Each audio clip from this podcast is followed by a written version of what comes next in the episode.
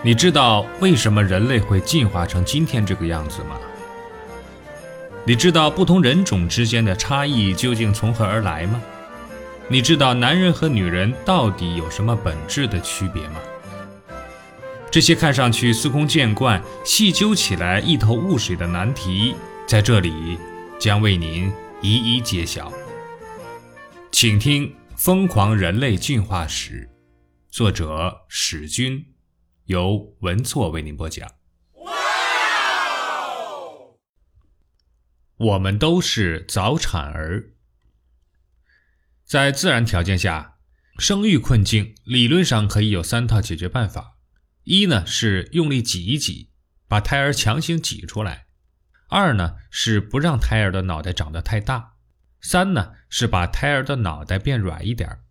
事实上，这三套方案女人都在采用。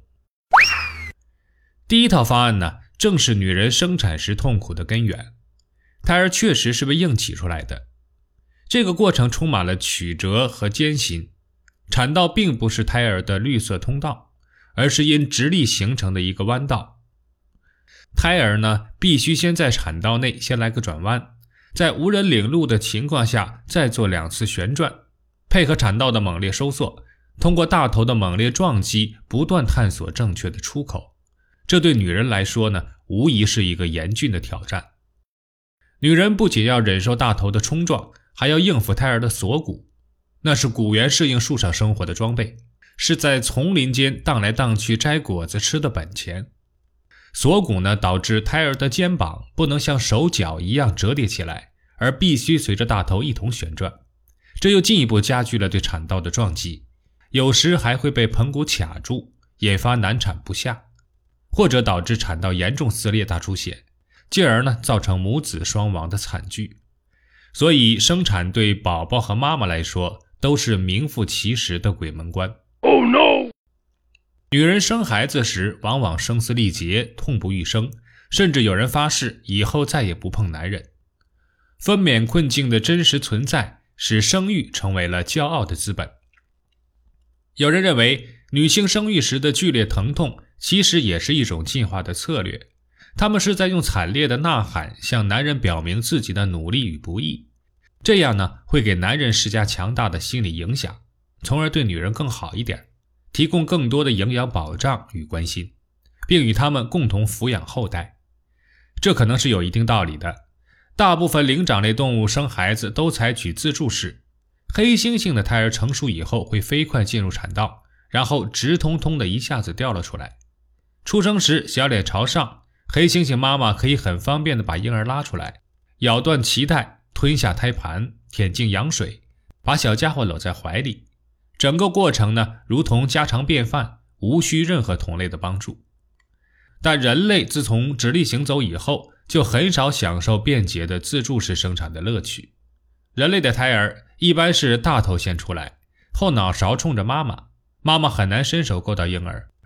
因而无法引导婴儿降落并保护婴儿的脊椎，也无法及时清理婴儿的呼吸道，更无法解开婴儿脖子上缠绕的脐带。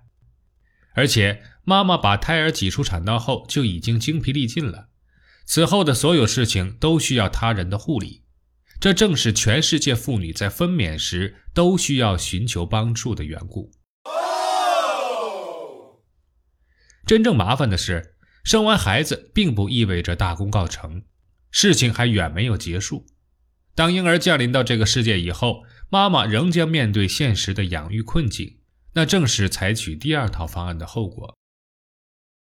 第二套方案是不让胎儿的脑袋长得太大，较小的脑袋当然更容易通过产道，但过小的脑袋无疑不能容纳足够的神经元，因而无力满足强大的计算要求。女人呢，采用了折中的策略，就是不让胎儿的脑袋在子宫中长全，其余部分等到出生以后再继续。要达到这一目标，只能提前生产。理论上而言呢，人类正常的人身期应该是二十一个月左右，而不是现在的四十周。大约有一半的人身岁月被移到了体外进行。出生后的婴儿必须继续发育没有成熟的身体，特别是大脑。那时已不必担心对母亲产道的伤害，但与此同时呢，提前出生的婴儿体格特别的柔弱，根本不具备独立生活的能力，不存在生下来就到处乱跑的婴儿，所以严格来说，我们都是早产儿。如果人类真像斑马、羚羊那样落地几分钟后就可以在草原上纵横往来，就会失去维系家庭关系的重要纽带，从而抑制了对智力和文明的强大需求，使人类一直停留在动物层面。所以，早产的婴儿是人体进化的重要成果。为了强化对父母的依赖，胎儿在子宫中的最后任务并不是长身体，而是修饰面容。让小脸尽量变得肥嘟嘟的，好看些，可爱些，这样才能让父母喜欢。他们出生以后，除了呼吸和心跳，大部分生理需求都交由父母代劳，包括有些免疫能力也需要从母乳中获取，更不要说营养、行动、保暖和大小便清理了。他们的肺部异常发达，哭声异常响亮，那其实是按铃服务开关。铃声一响，父母就必须飞快赶到，就算他们正在做爱也不行。Oh no！所以夜哭的孩子在某种程度上可以缓阻母亲生育下一胎的速度，从而让母亲投入更多的精力来照顾自己。体外继续生长是人类应对生育困境的重要手段，也是婴儿需要较长哺育期的根本原因。他们需要父母抚养的时间是所有陆生哺乳动物中最长的。只有在父母的气质照料下，他们才能够继续保持快速的生长势头，尤其是大脑，比所有灵长类动物膨胀的都要快。人类出生后的第一年，摄入的热量大约有百分之六十供给给大脑，较有缺失就会影响大脑的发育，这都只能依赖父母提供。